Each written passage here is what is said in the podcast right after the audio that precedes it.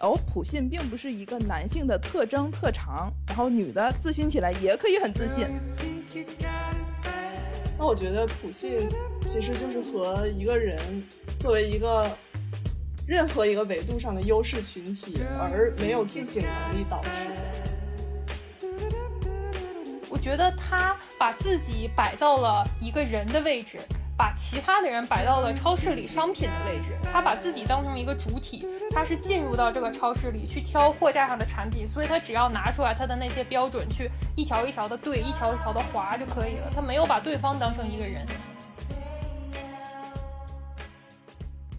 大家好，这里是 Secret Robin 暗地罗本，我是豆汁儿。大家好，我是豆森。大家好，我是豆耳墩。呃，我们呢现在是准备开一期新的播客节目，然后呢，我之前也有一个播客，现在呢和我的另外两个新朋友，我们打算开一期新的播客，然后呢，他们两个目前是都在国外，呃，请他们自己介绍一下自己吧，好不好？好，那我先来，我是我是豆森，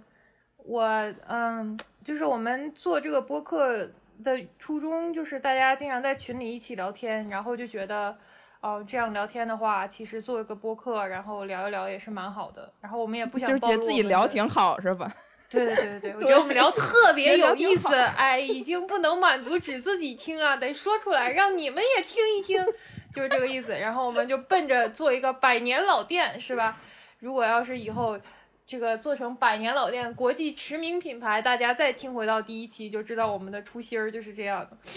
然后做这个节目，就是我们也不想暴露我们的真实身份，哎，就是我们不想对我们的生活让就名人的生活对我们普通人的生活有一些影响，所以呢，就叫了这个题目，就叫了 Secret Robin，意思就是嗯我们、我们仨脱掉平凡人的普通衣裳，然后暗地进行一些裸奔的活动。取了一些谐音梗，哎，对暗地罗本。对，这样的话呢，就是大家也不知道，哎，你是谁？有可能我们就是在吐槽你，但你呢，现实生活中还抓不到我们。嗯，就是这个，就是这个意思，就非常的安全。哇，这一段就非常的紧贴刚才就我们今天打算聊的这个题目，就非常的自信。刚才这一段介绍，对，所以就本着这样一个初衷，是吧？然后我们就希望能聊一聊，豆丝儿是不是要介绍一下你在哪？这不好吧？这还是你不想脱下这个？对，这这还叫裸奔吗？裸奔就是什么都不穿。这个这个这一告诉大家，大家一看是吧，穿的像个什么一样，这不就知道我我怎么样？开始给大家留一个神秘的一个一个空白。正在听的那一万八千名观众们、听众们，你们肯定很好奇。他到底在世界的哪个角落，还是在火星上？可能就在你旁边哟。哎嘿，就不告诉你。好吧，那我也不介绍了。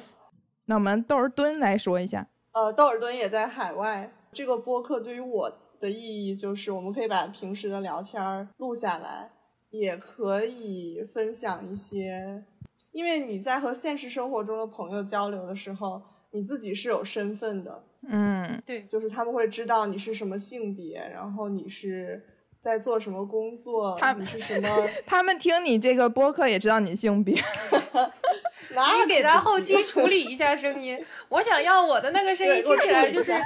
就是吃了那种气球的那种的声音，或者是的声音。没有，我就是觉得有一些东西，因为身边的人不一定能够理解，或者是你跟他说了，不一定能得到一些有用的反馈，或者就是说不上方便说，那么这个地方就会变成一个安全的地方，嗯呃，来分享一些有趣的事儿和惊人的吐槽。所以我是把这个当做一个这个减压减压来看的。我觉得这个播客跟就是我们有一个很大的出发点，就是希因为每个人在现实生活中跟其他人聊天的时候，就像这个窦尔敦说的，你是有一个预设的身份在的，同时你也要预设对方的立场，包括你自己的立场。但首先，我们三个人，我们三个豆字辈的人呢，首先平时就是聊的比较开，然后很多议题，如果在现实生活中聊，跟其他朋友聊，或者说是你以一个比较公开的身份聊的话呢，你是表明自己的一种立场的，比如说是性别议题啊，或者政治议题啊，等等等等等。但是在这里的话就比较轻松，就大家像聊闲嗑一样，发表一些自己的意见。然后因为你们也不知道我们是谁，然后就会很轻松，就大家也不会想到是一个什么样的人说出这样的话来呢？这个内容呢，就是如果你觉得有兴趣，你就继续听；没兴趣要骂我们也别吧，你就离开就好了，好吧？不值得，不值得，我们不配，可别动气。对。就是就是好像对你在餐馆吃饭，然后听到隔壁桌人聊八卦，有兴趣的话你就听，但是没有兴趣你也犯不着把菜扣人家头上，对不对？又没说你，跟你有什么关系？不要没事儿来找事儿。说你你也不知道。对呀，说你你又不知道，真是。别人也不知道在说你。对，别人也不知道在说你。对，有可能我们说的人，哎，就被你听到了，就是你，但是你也你也管不着是吧？我们又没指名道姓说你。你知道吗？这一段真是摘清了自己，在最一开始已经给了一个下马威。对我们就是聊聊八卦，你不要对号入座。好嘞，好，那我们就开启今天的第一期话题。然后今天这个第一期话题是怎么来的呢？哎，它也是起源于我们的一场八卦。就是我来给大家介绍一下这场八卦是怎么兴起的呢？呃，首先我给大家介绍一下这个眨不眼软件哈。这个眨不眼软件呢是针对。啊，某特定这个 LGBTQ 群体使用的，但我本人呢，就是已经是怎么说呢，已经是有家属了。哎，大家也不要管 名花有主，大家也不要管我的家属是不是 LGBTQ，我是不是 LGBTQ，哎，跟你没关系。就是我本人呢，已经是有家属了，但是呢，我就很喜欢看八卦，我就想看一看其他人呢是怎么在没有家属的路上奋斗，以及有了家属以后怎么秀恩爱的。我就喜欢看这个，看完了以后呢，吐吐槽。然后呢，这个起因就是我在这个 L 呃不是就眨不眼软件上呢，看到有人发的一个找对象的帖子，看了以后呢，我就觉得，哎呀妈呀，简直是震碎了我的三观，可以称得上为在我使用眨不眼软件的历史里最好的一篇帖子。然后我就分享给了我这两位小伙伴。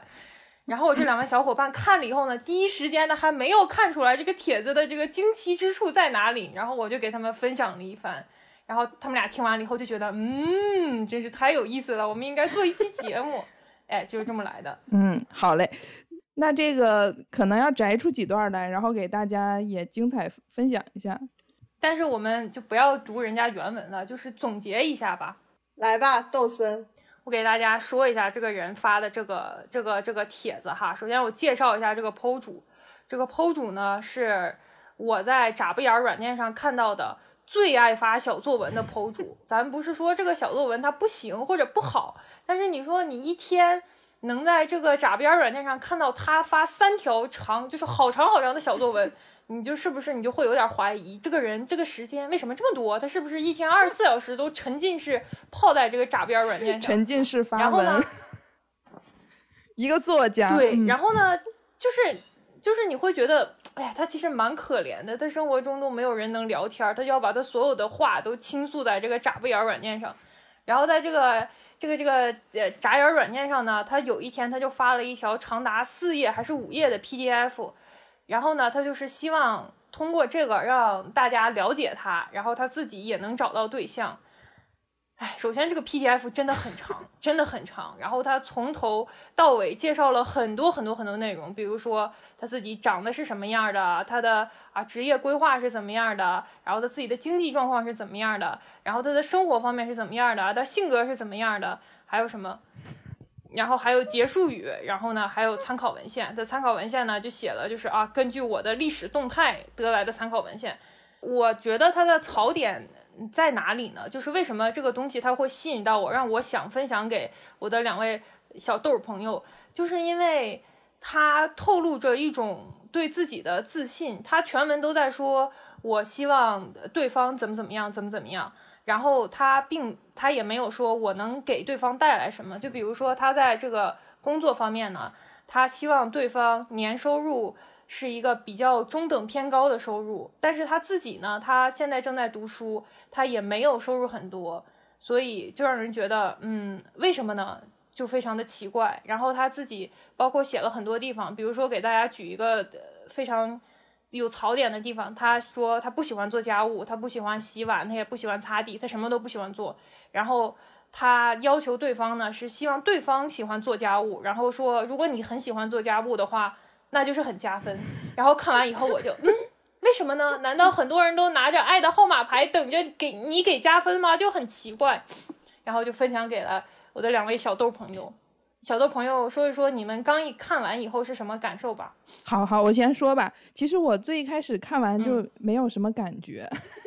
因为。呃，首先这个人的一个经历是在海外，然后他给自己的那个包括职业的一个定义的名称啊，然后用了一些很高端的词汇，然后对于他的这个学术造诣呢，也有一些很高的职位的描述，我就觉得说，哦，那这个人儿他是不还挺厉害的？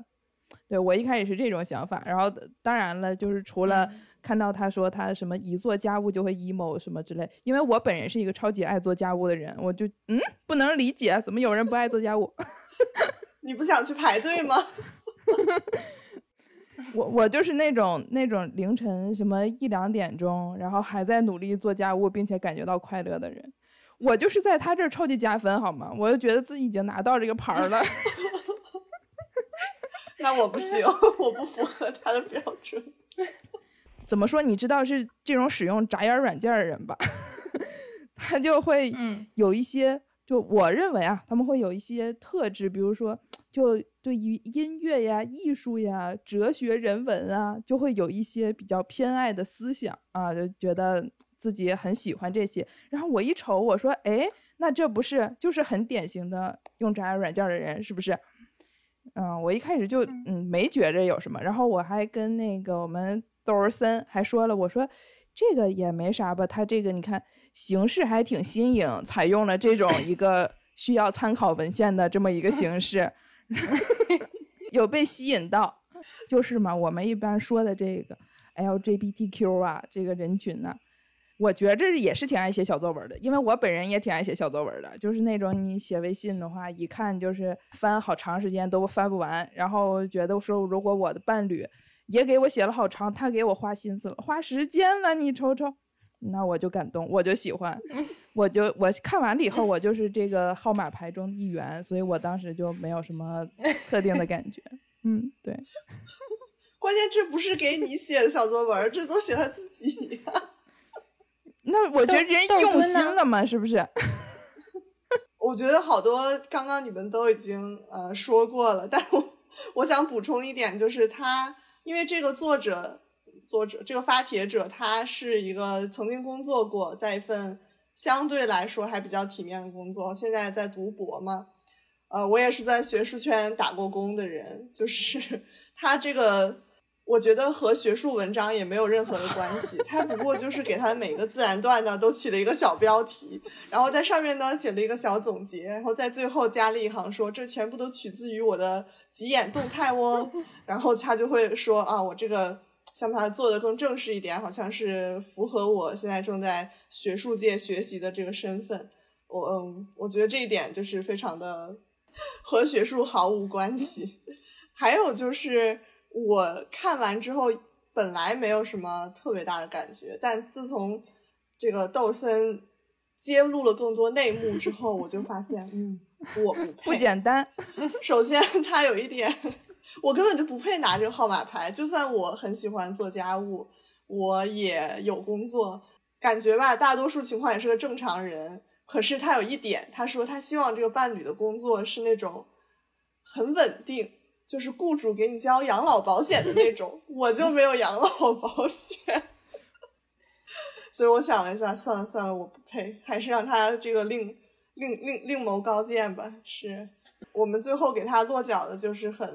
怎么说，就这个人很自信。嗯，对，就是因为他们俩都有点就是 get 不到这个点到底在哪儿，因为本身这个人是我从我们就是附近的人，就是在这一片儿找到的，就是有一些比如说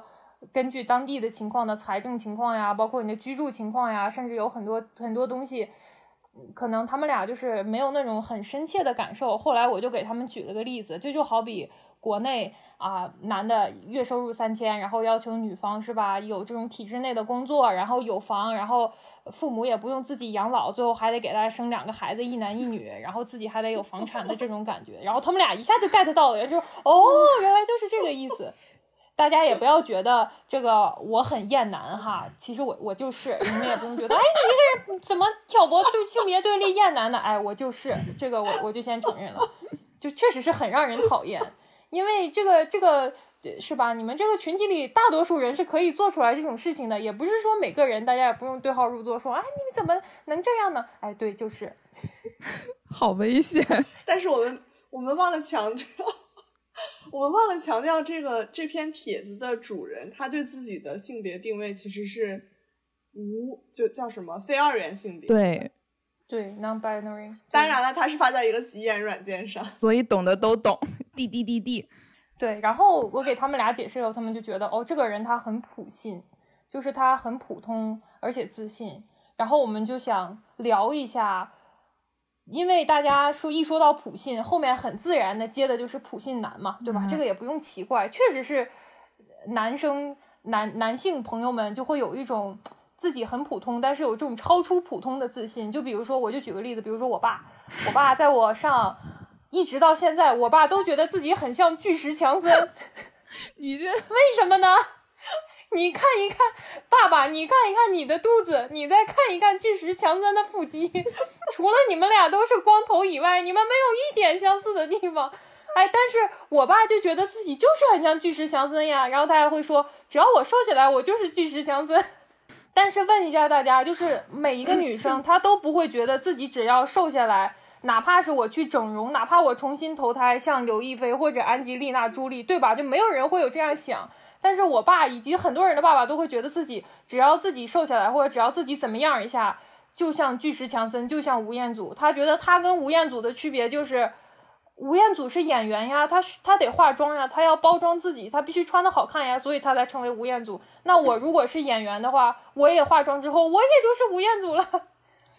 但差别就是，其实你不是吴彦祖。哇，叔叔虽迟但到。我们把这个往回拉一拉，就是。嗯，没没有在那个对对这个这个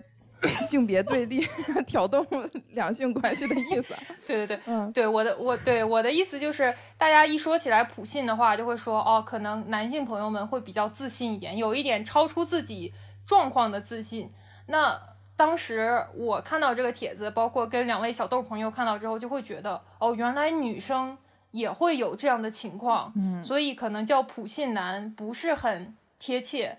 那为什么就是大家会有这样的就是超出自己情况的自信呢？如果你本身是比如说一个钻石王老五或者一个金融大拿，你很自信，你就觉得你身价一千万，你有一千万的自信，我觉得这个就是一个比较正常的一个标准，对吧？但是有的人他不是这样的，所以这个是不是就说回来说，好像在我们的这个在我们中国这个儿童教育里面，好像更多的时候。就像我们之前看脱口秀说的，好像女生总是嗯不那么被肯定，或者觉得你有更多提升空间的那一个地方。然后在男生小的时候，他们就呃很容易得到一些夸奖啊，或者说他们呃对于自己做出来的一些所谓的小小成就，然后就怎么说呢？就觉得已经很行了，我已经顶天了。你们觉得这种普信有没有？男版普信跟女版普信，我觉得没有。还是比如说，我现在想的就是，是不是普信的女生也像普信的男生一样？还是这个普信分男女？但是我们刚才看出来的是不是就是感觉哇，我们好像是在替男生摘青，我们就是好厉害。虽然他前面说是在厌男，是不是？但是我们就告诉你说这个事情没有没有没有 没有替他摘青，别嘛，好害怕。我们这是要上星的节目，怎么回事？可不能。没有，就是说我们一开始呃经常讨论这个问题的时候，就是大家都觉都是放在一个性别框架上来说的嘛。然后嗯，在中国的这个舆论环境里面，也更多的会觉得说，哦，男的他就是很自信，然后女的就怎么怎么着。然后因为你小时候是受到的教育或者家庭影响。嗯，当然了，这个是在国外嘛，然后我也不知道会不会跟是在国内国外有关系。然后我们发现说，哦，普信并不是一个男性的特征特长，然后女的自信起来也可以很自信。那这个事情，呃，是怎么导致的呢？还是说是在这个特定的极眼软件上面，然后这种比较普信的女性会更多？在一些其他的什么国内两性交友软件上，是不是这种普信的女的就会更少？还是说，其实真的是一个对于男性的污名化？你们觉得有这种情况吗？我觉得没从统计上来说，如果只从男女这个维度的话，那在国内 普信男肯定是比普信女要更多的。可能在世界上各个地方，如果按统计上面来说，如果可以定义普信的话，是这样。但我觉得普信它更多的，呃，因为就是每个人的身份以及成长，它都有各个维度嘛，对吧？我有性别维度，我有我的阶级维度，我有我的种族维度，有各个各个的维度。那每个维度其实都会有一个相对的优势群体和一些相对的弱势群体。那我觉得普信其实就是和一个人作为一个任何一个维度上的优势群体而没有自省能力导致的。因为，比如说这个为什么普信难？因为国内这个可能性别维度就是一个可以讨论且很显而易见的一个维度。那么这样的情况下，就会容易出现很多的普信男，因为男性作为一个优势群体，且呃，在国内性别环境以及教育情况下，也很难对自己的就所从小受到这些优待做出任何反思，所以就很容易慢慢慢慢形成了我们所谓的普信。而且我觉得普信一是。他会对自己有不切合实际的自信和放大。二是，他还会以一个更严格的标准去要求别人。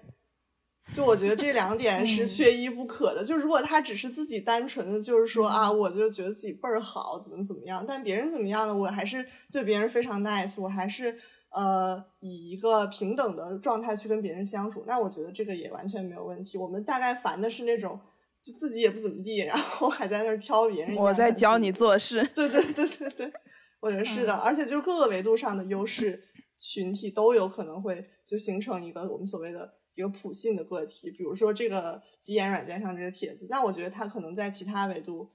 假如说他觉得自己倍儿聪明，或者是他自己从小成绩特别成绩特别好，或者是呃就是家庭非常的温暖，没有受过社会的毒打。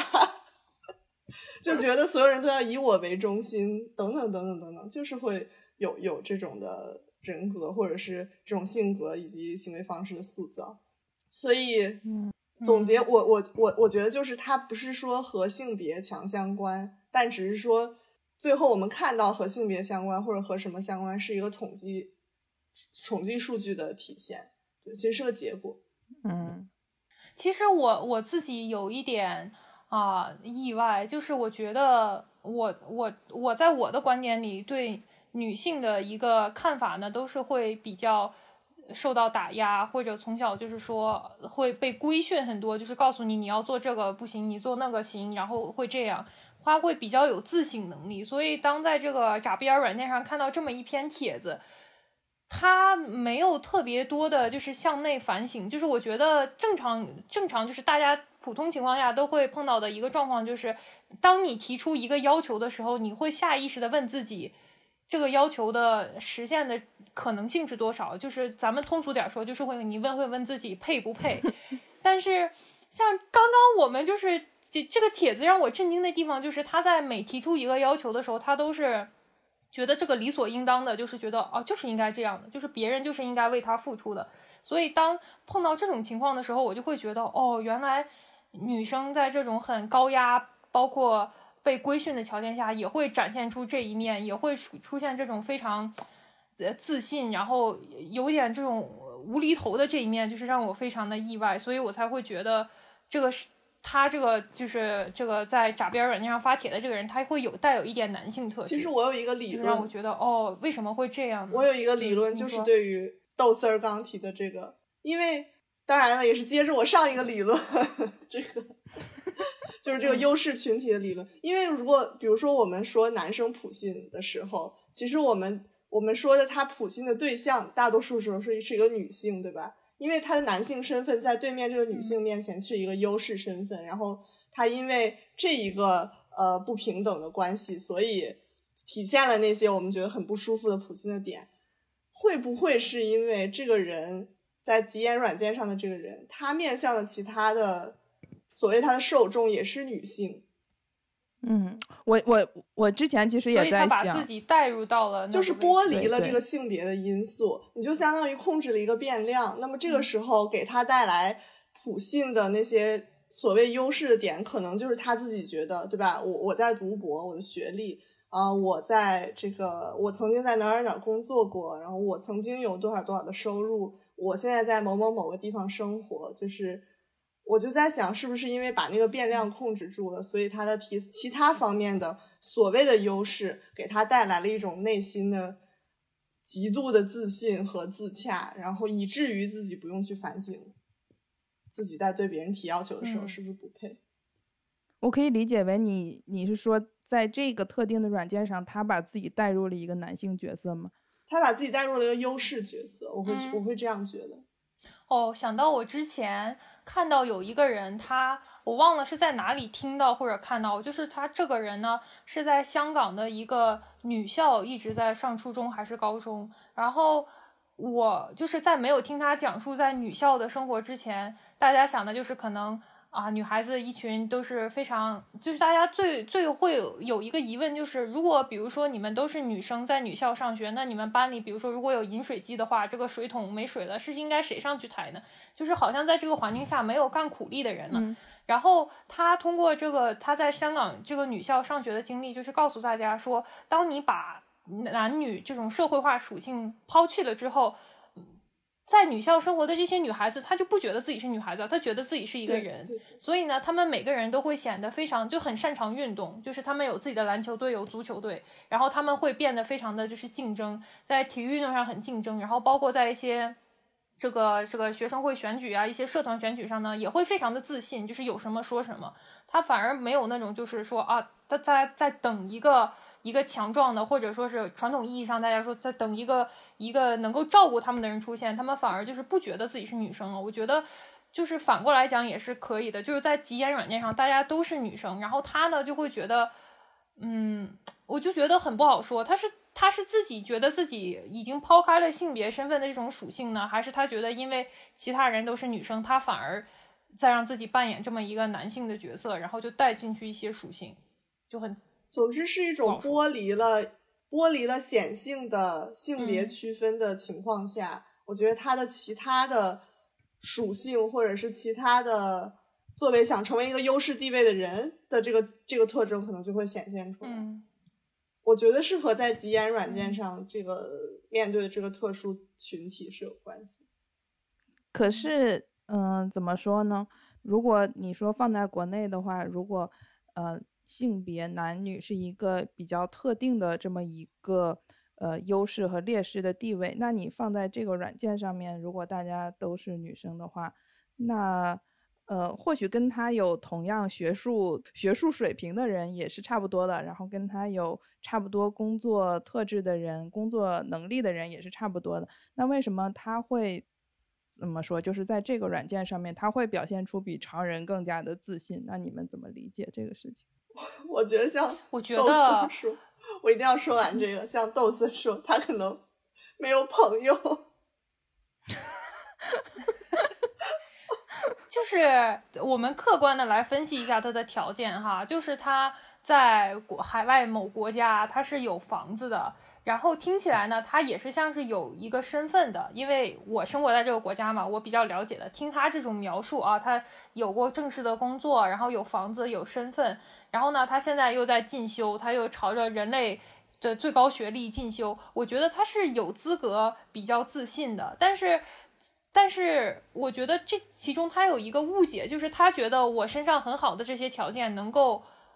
让我有资本或者站到更高的位置，要求别人去来为我做什么？我觉得这是一个非常扭曲的一个一个一个地方。就是你你自己，呃，有房子，或者你自己取得身份，你自己事业上有很多的成就，包括你自己追求学术上的，你要一个勇攀高峰，这都是你的事儿，跟别人没有关系。你取得了学历，最后你也是一个你以一个什么 title 开头的一个什么人，但是这并不代表你的伴侣或者你未来的另一半要为你做出什么呀，这都是你的事情。你哪怕你今天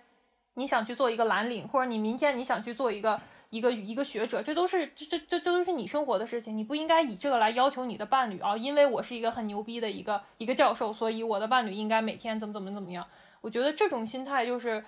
嗯，就很多人会有吧，就是。抛开性别来讲，很多人是会有的，就是觉得我厉害，所以别人就应该为我怎么样。我觉得要把这个这个心态区分开。那这个其实就是我们一般在这个普遍的相亲市场上所说的门当户对啊。就是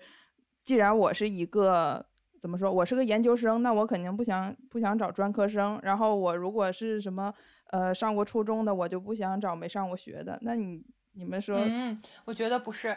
你你说的这个呢，就是我觉得就好比是一个，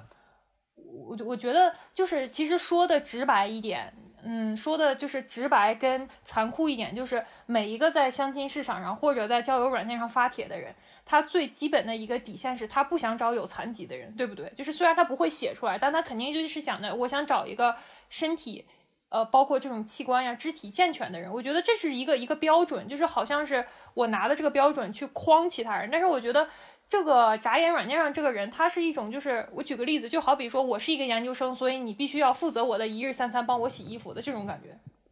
我想到了那个毛东的基本无害相亲局的那个课老师，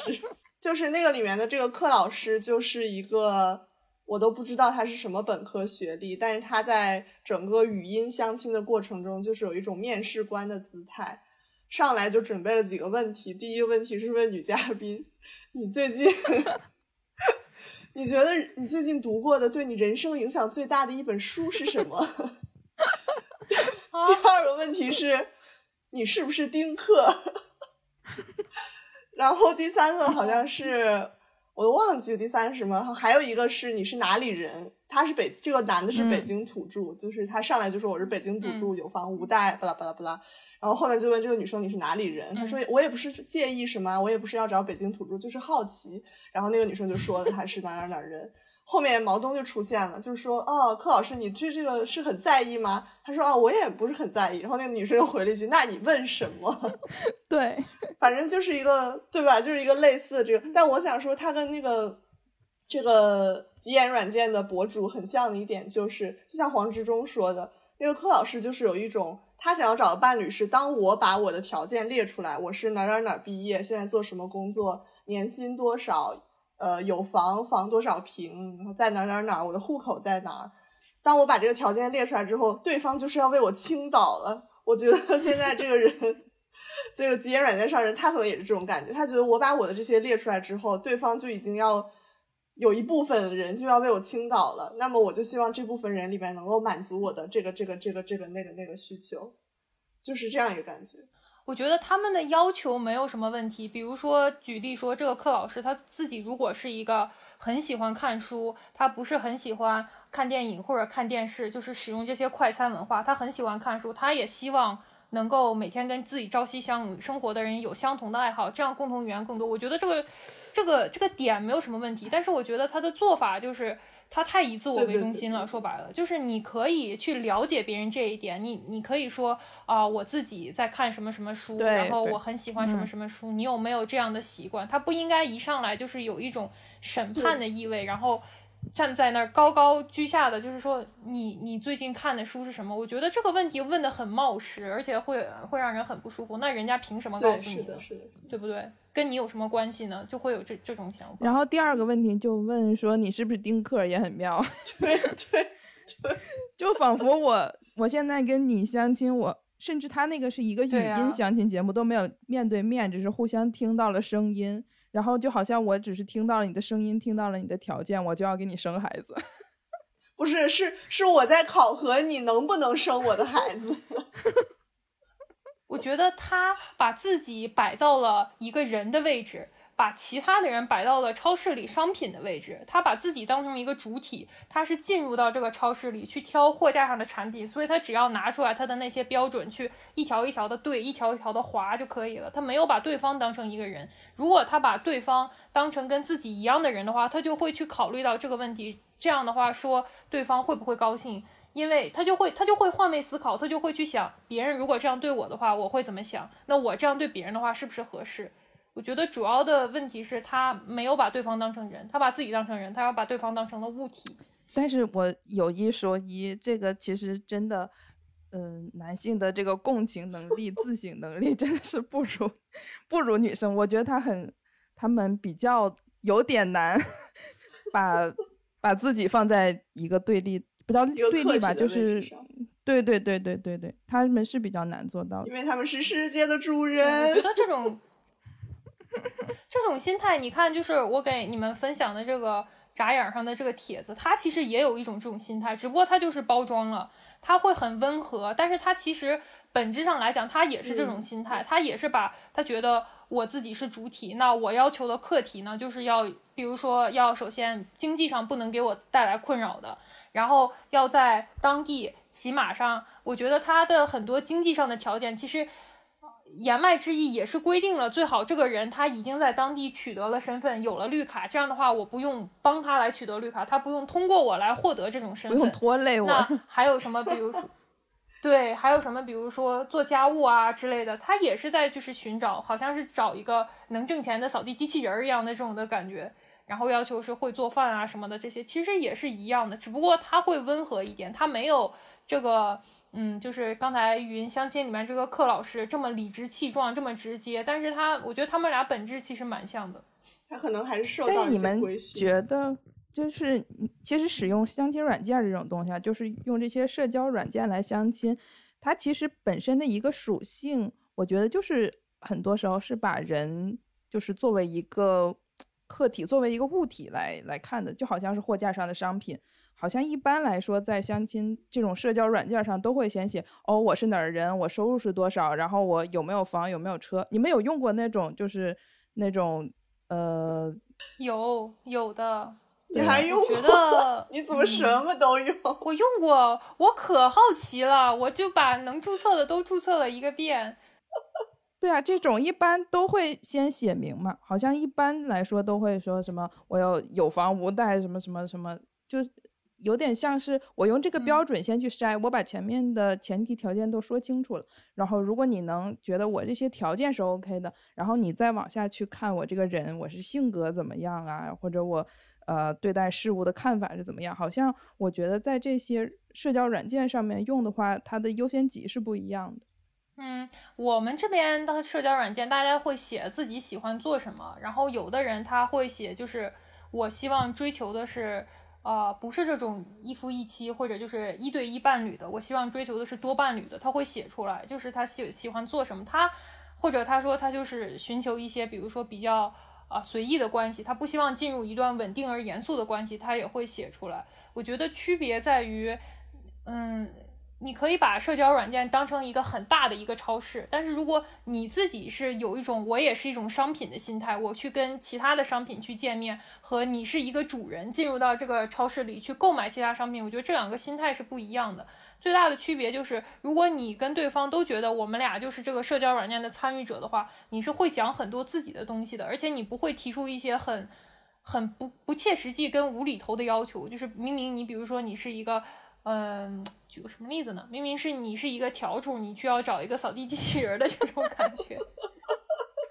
天呐！不是，我要是个笤帚，我要找个簸箕。对，我也是要找个簸箕。如果你是，那你是一个戴森戴森吸尘器的话，你可以找一个同款的戴森吹风机，这个我是很理解的。但我觉得那种明码标价的可能。更适用于国内的一些比较传统的软件吧，因为我我身边在国内的朋友，其实有一些用呃国内的一些交友软件的，就也也会有像豆丝儿刚刚说的，嗯，比较相相对真诚、相对个人化一点介绍自己的，像刚刚你说什么呃豆汁儿说有房无贷几几年哪哪哪毕业什么，这个这个给我的第一感觉就是那个九八五相亲群。我觉得这个是相亲，我觉得国内它比。这种就是国外，我们就国外这些区域，大部分区域的一个很显著的区别就是，有一部分人他不想承担去谈恋爱跟去试错的成本，他就想我比如说工作了，我稳定了，然后我同时我的父母家庭也替我准备好了相应的物质基础，然后我想找一个跟我差不多的人，然后一起开启我的新的家庭，开启新生活，就有点像开公司的感觉。我不是说这种好或者不好，我觉得你大家都是成年人，只要你跟对方觉得没问题，那就是没问题。就是这样的话，你可能要先把这些条件写清楚，但是你不能把两个 mix 起来，你不能就是啊披着这种我要来谈恋爱，我想跟别人试错的这个，然后其实背后呢你又打着小算盘是想找一个合伙人，这个就很糟糕了。而且我觉得那个。就是基本无害的那个课老师就有点这个意思，他问的问题就是你喜欢读书吗？就说明他很在意对方的这个受没受过教育。说白了，他作为一个男的，他肯定是想找一个贤妻良母，对自己后代教育有帮助的。又问丁克，那现在很多女生她自己本身是不婚或者不想不想承担生育风险的，然后呢，他又觉得。你你生生或者不生孩子对我未来的生活影响很大，然后又问到你是家里是哪儿的人，他显然也不是很想让别人占他是北京人儿的这个便宜，所以我就觉得他就是很自作聪明，他把两个 mix 起来了，就觉得嗯，我又可以这样，我又可以那样，我可以假装了解你，然后打听到你真实的这个这个情况，然后来确定我是不是要跟你进一步交往。他其实还不如那种就是把自己有什么什么什么什么写出来，要求对方有什么什么什么这种来的更敞亮。可能他不适合参加那个音频节目，因为我我我听下来，我觉得他就是那种我有什么什么什么什么，我要看你有什么什么什么的人。当然，他还抱着一丝幻想，希望找一个懂他的人。然后他就说，因为现在每个人的信息茧房都很严重，我到现在还没有找到那个适合的人。我见一个人，什么三十秒之内我就知道这个人适不适合我。他知道信息茧房的“茧”字儿怎么写吗？还信息茧房？什么三十秒我就看得出来了，后边都是礼貌性的在对对对在那里聊天。我真的是我一直感觉自己是掐着人中听完，我还听了两遍。不瞒你说，我觉得我可能就是对学习这些人类观察奇形怪状的人有一定的兴趣。但其实这种来说，嗯，你们有去过相亲角这种地方吗？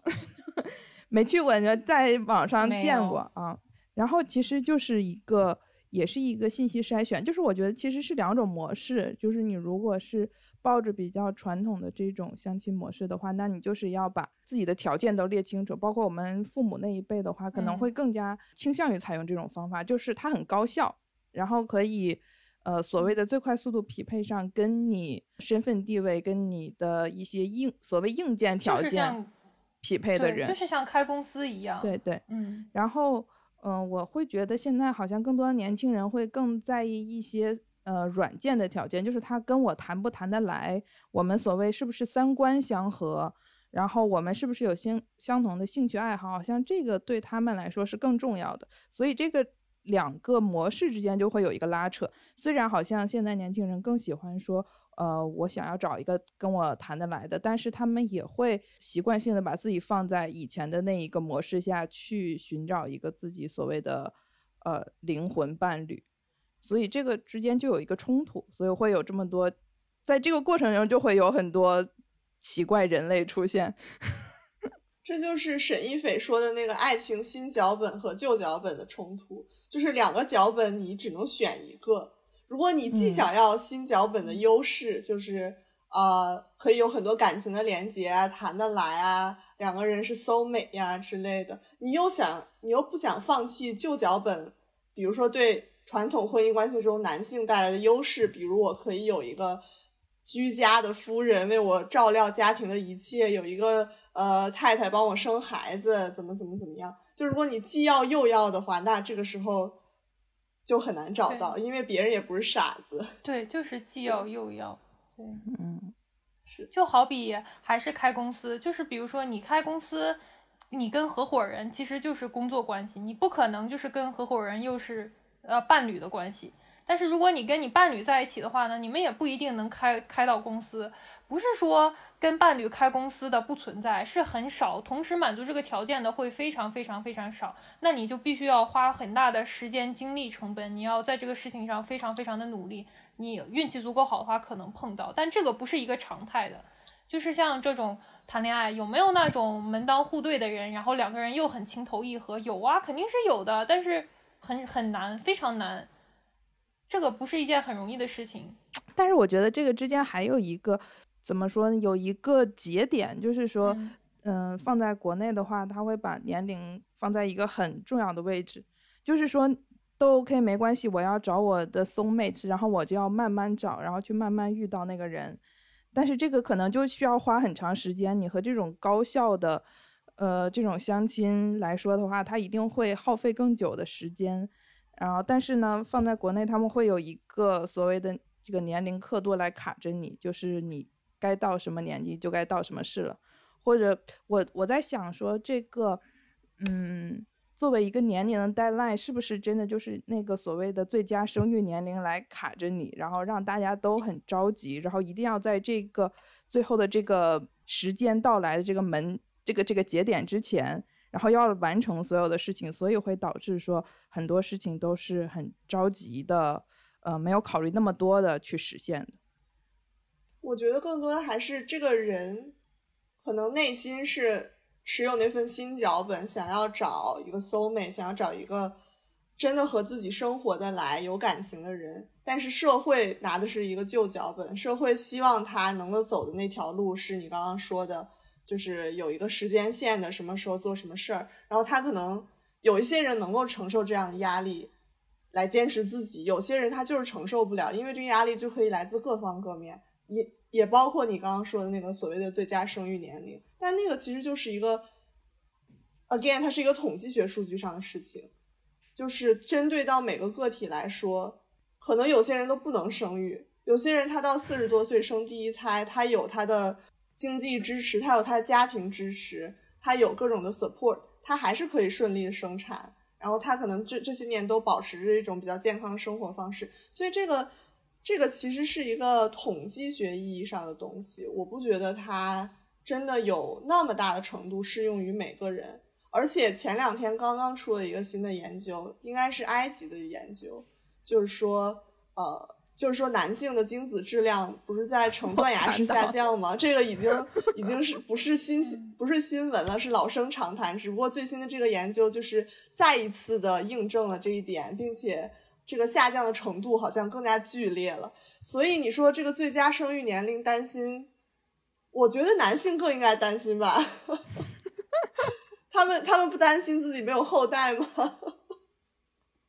我觉得大家有这个 deadline 心态，是因为呃，就国内而言。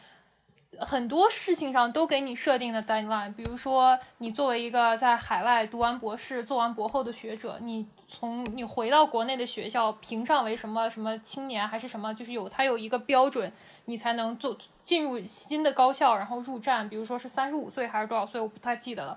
很多地方它都设定了年龄，比如说你超过某个年龄，你可能比如说想去一些。机关、事业单位、国企，你想去考进这些单位就不太可能了。嗯，它很多地方都在卡年龄，所以就会反映到结婚上，大家都在所有的事情上都设定了年龄。最简单的例子就是为什么，嗯，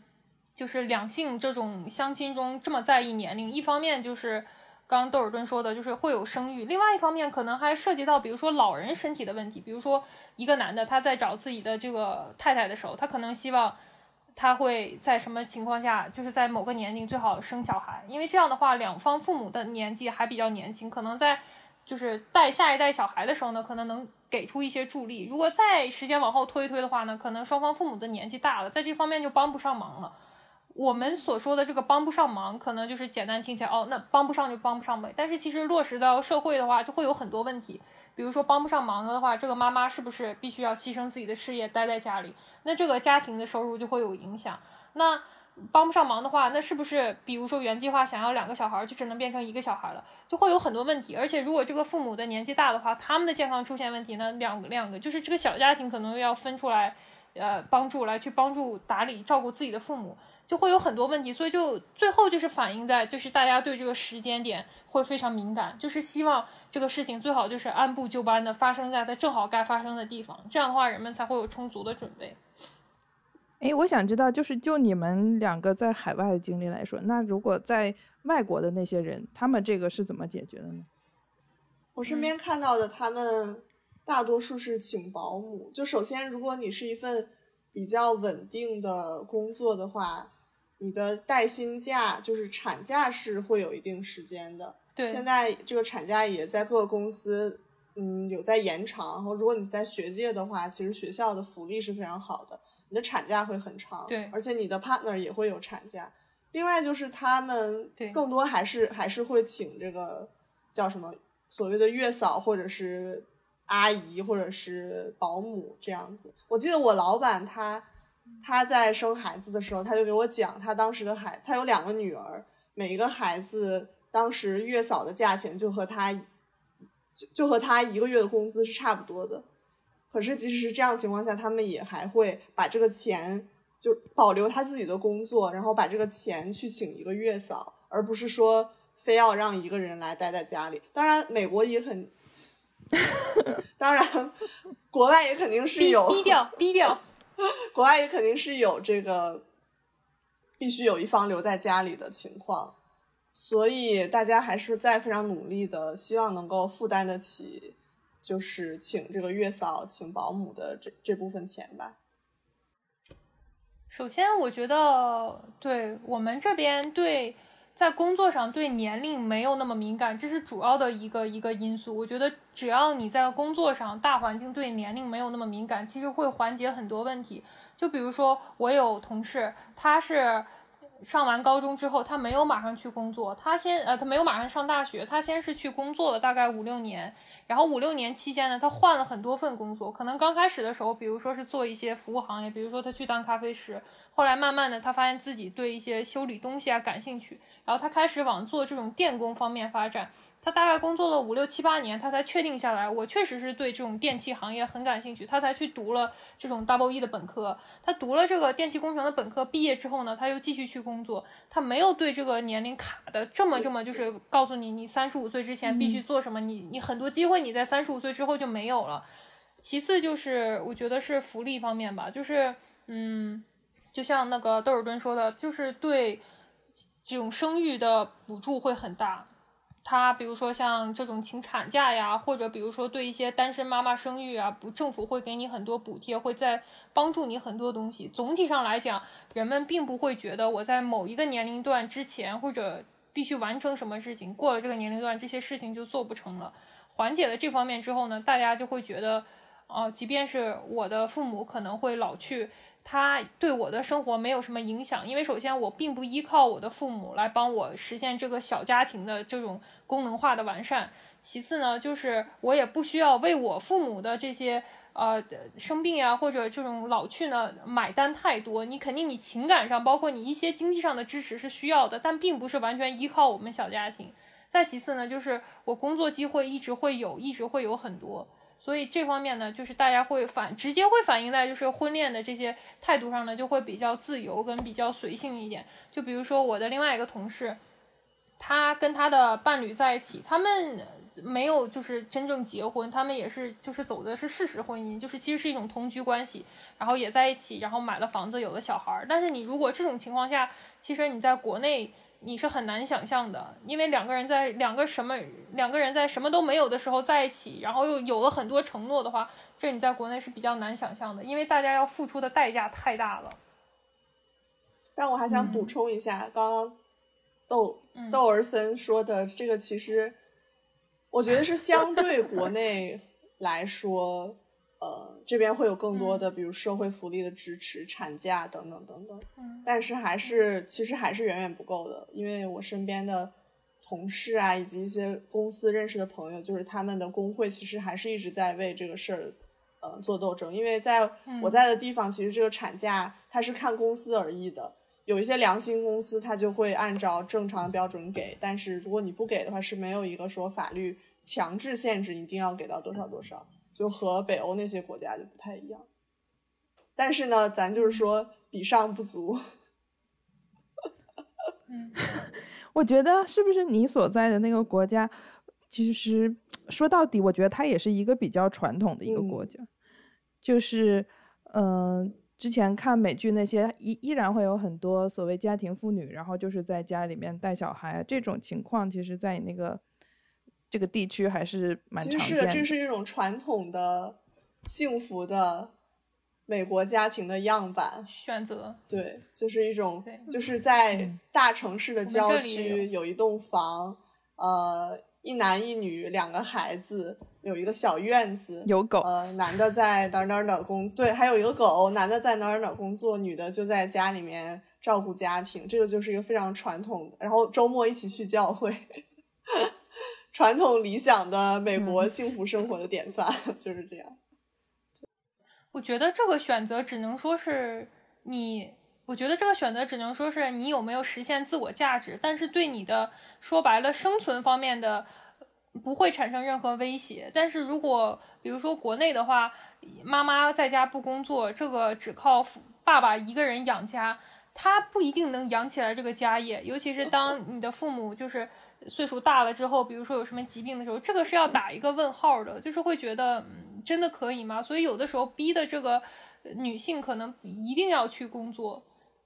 会有这样的一个情况。而且还我觉得还主要是社会真的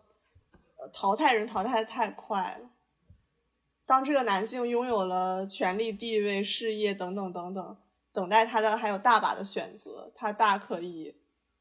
真的就是抛弃原来的家庭，然后再去组建个新的家庭或者什么样，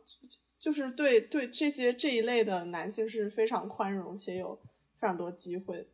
男男人四十一枝花，五十一枝花，六十一枝花。我今天还看了凤凰网的那个视频，他们就是。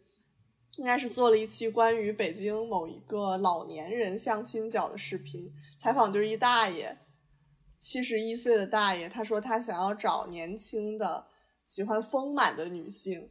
自从他老伴儿可能一年半之前去世之后，他就一直觉得很孤独，到现在已经谈了五个女朋友了，但是呢还没有实现的，因为。因为当他想要选想要对方对吧，丰满、年轻等等，能照顾他什么的，那对方也需要他的房子、车子、存款，但是他的房子不够大，也不够新。哎，不是七十一岁一个大爷，那他所谓的年轻是多年轻呢？是六十多就算，哦，五六十，对对对，嗯，而且还不相当于我是一个四十多岁的男的，我想找一个二十岁的女生。对对对对，对二三十，对，嗯，就还挺现实的，但是还是很多。另外一个大爷在后采时候说：“那我们就是有需求啊，对方也有需求啊。”啊，是，是我理解的，好委屈的样子，听起来。对啊，就是你理解，就是我我们有需求，我就得找。然后他又说什么，他谈过一个月的，谈过呃一个礼拜，还谈过三五天的。对面的采访者就问他：“嗯，你们不觉得这个谈三五天的有一点儿不正式，就是不那么严谨吗？”他说：“那有什么？就是有需求啊。”这个不应该归到谈恋爱里吧？这个大爷有点是吧？揣着明白装糊涂。但这大爷也是在这个 相亲角，反正进行这样一些社会实践。我当时就觉得，那你是当然是觉得孤独了。为什么有那么多就是奶奶们，当他们老伴儿去世之后，他们只觉得肩上的担子卸下来了，而大爷就觉得天呐，我好孤独，尤其是到晚上，早晨也没有人给我做饭，晚上也没有给人给我暖被窝。唉，只能说男人老了一枝花。我其实还有一个点，我特别想聊。就是国内和嗯，国内和呃国外的这个相亲市场等等，我觉得还有一个体现就是恋综，因为我最近看好多恋综，呃，以前会看 Netflix Netflix 上面什么 Love is Love is Blind，还有还有一个什么，就是 Netflix 上面那些恋综，哦，还有 Too Hot to Handle。当然当然都是一些啊，trash,，这么多，都是一些 trashy show，就是 会让你的脑子觉得啊，what 他们在干嘛？但是他们就会有这些恋综，国内的恋综不就是什么呃心动的信号、再见爱人？我最近在看，之前我非常真情实感追了心动的信号，我就发现大家呃相亲的时候都聊的特别实际。呃，包括七十岁的七十岁的大爷也得强调自己的需求，但是其实，在这些文娱的产品上面，像国内的恋综，那个尺度就是极其之小，他们大概只能谈自己喜欢什么，喜欢去旅游，喜欢喝咖啡，然后约会也就只能做做陶艺，去去动物园儿。嗯，这时候观察室嘉宾就已经觉得哇，好甜。可是就是同样的东西，你放在呃国海外的这些。呃，综艺，比如说 Netflix Netflix 上面的这些综艺的话，他们可能已经睡过两三次，就是就是会觉得，就是会觉得我们一方面非常的保守，就好像你什么都不能知道；另一方面又非常现实，需要你立刻就走入一个可以有孩子的关系。我就觉得非常的不能说无语吧，但是就觉得蛮蛮有趣的，就是这个恋恋综的体。恋综的这个分野也体现着大家对于所谓相亲或者亲密关系这件事儿的想要宣传的态度感，就是感觉国内的不能说不真实，但是就是很局限。但是怎么说，这个是不是跟没有分级审查有关系？不是所有东西都能。国外的那个恋那个恋综好像也没有分级啊，就是。我只知道电视剧和电影会分级，Too Hot to Handle 这个会分级吗？我要看，我要查一下。我看了韩国的恋综，就是最近特别火的叫《换乘恋爱》，但我也没看完。对我就是在这个社交网站上看了一些他的那个小节选，他就是讲的，他这个设定就是你一对儿。前任去上这个节目，就是一共，比如说，呃，限于异性恋，比如说有六个男的跟六个女的，然后这六个男的跟六个女的正好是六对前任的这种关系，然后你们就看你自己的前任能不能跟别人的前任发展出这种比较浪漫的关系，是有这样的。我觉得韩国的恋综，它对它侧重的点又是比较的让人觉得。嗯，怎么说呢？其中里面有一个女生，就她叫女五号，然后她的前任是男一号。他们俩在一起的时候，这个男一号他是本身的，比如说他的外形条件加上他各方面条件没有女五号这么好。女五号是空姐嘛，然后这个男一号呢，可能因为自卑啊或者什么原因吧，就是对这个女五号他不是很 nice，然后他就会有一些一些 PUA 的一些一些小的行为。然后上节目之后呢，这个女五号本来以为。他能跟这个男一号复合，就是在这个恋综里面复合也是一个选项。然后呢，他就是以为他能跟他的前任复合，因为他们俩在一起很多年，可能有七年八年，就这么长时间。但是其实没有，这个男一号也不知道是出于节目剪辑的问题，还是他自己本身追求节目效果，他对这个女五号非常的冷淡，包括他会当着这个女五号的面跟其他的女嘉宾，然后会有一些比较。亲密的举动，所谓亲密举动，不是说这种搂搂抱抱，就是可能，比如说他跟其他女嘉宾今天一起出去玩了，然后他就会当着女五号的面说一些啊，我们今天出去玩怎么怎么样，很好啊这样的。然后这个女生呢，她本身是做好了可能是要来复合的准备来上这个节目的，所以她当时看了以后，她就会很难过。她前前半期综艺她一直在哭，然后后面呢就有一个男六号登场了，男六号登场之后呢，就非常喜欢这个女五号，然后他们俩他们俩就在一起了。然后呢，这个节目呢，就让这个呃韩国就整个非常非常火。这个节目包括已经火到就是对，就非常的火火，对，就是很火爆，很 popular。然后就是大家都知道，然后就是很追这些 CP，嗯。一方面确实是因为韩国比较抓马吧，对，一方面确实是因为这个男六号本身他这个人说话办事呢是非常真诚的一个人，他的性格很有魅力，就是他会在节目上就很体谅这个女五号，然后这个女五号呢也是性格也很好。另外一方面呢，我觉得就暗合了，就是我不能说是韩国或者东亚，就是一种就是需要等待被救赎的这么一个很老套的一个。一个线，就好像你看很多网络小说一样，这个女生然后最后被救赎了，或者就是有一句话怎么说啊？什么什么虐妻一时爽，追妻火葬场，就是前面的时候可能有一些互虐的情节，后面这个男的又幡然悔悟了，然后又开始倒追，就是暗合了这个，我就觉得。其实正常情况下，一个幸福的感情不应该是这样的，这是一种非常不幸的状态，就是对方要先虐你，然后后面又来感动你，然后你还跟他在一起了。其实说明这你们俩都很有问题。但是这个文化呢，它就是很火，大家看到这个呢就会觉得嗯好爽。包括就是嗯，就是举个例吧，我就觉得如果要是这种，比如说恋综是在国外海外出现的，如果是女方本着复合的这个心态上了节目，发现自己的。前任失言呢，就是他们可能之前私下沟通过，他的前任可能跟他表达过大概的意思，就是说你去跟我一起上这个节目，然后我们俩通过这个节目复合，这样的话呢，我们又能收获一些流量，然后呢，我们又继续在一起，对我们的生活事业都有帮助。如果女方是发现她的男朋友说的跟做的不一样，前男友说的跟做的不一样的话，我觉得可能他直接会翻脸，就是终止这个节目。但是像韩国的这个女孩子，她还会一直在那儿苦苦的等候，然后心情也会很不好，会一直在哭，然后后面 会天降一个男六号出现拯救了她。但现实生活中不会是这样的，你不会等来这个人的，这个你要靠自己救自己啊。这只是这只是节目，因为节目的安排或者因为他的运气出现了这种情况，现实生活中出现的只会是。你自己熬过这段难熬的时间，然后你重新把你的生活打理好，就是让我也觉得这是就像窦尔敦刚说的，国内的恋综跟实际的生活在人们对待生理需求上面非常的有有剥离感。然后像韩国的这个恋综呢，它也在这种实际的生活中呢，也也非常有剥离感。它就是抓马，也不知道海外的有没有。对，好吧。就是这个八卦呢，就是这样了。然后后面如果有新的八卦的话呢，我们再来，再来聊一下。好的。总之呢，就是希望大家，哎，就怎么说呢？这个情况就是这样。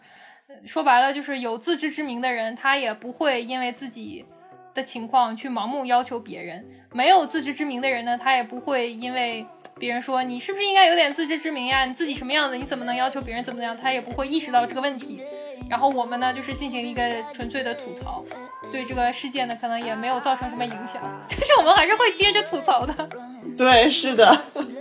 好的，那我们今天就到这里吧，来跟大家说再见啦。好，拜拜，拜拜，拜拜。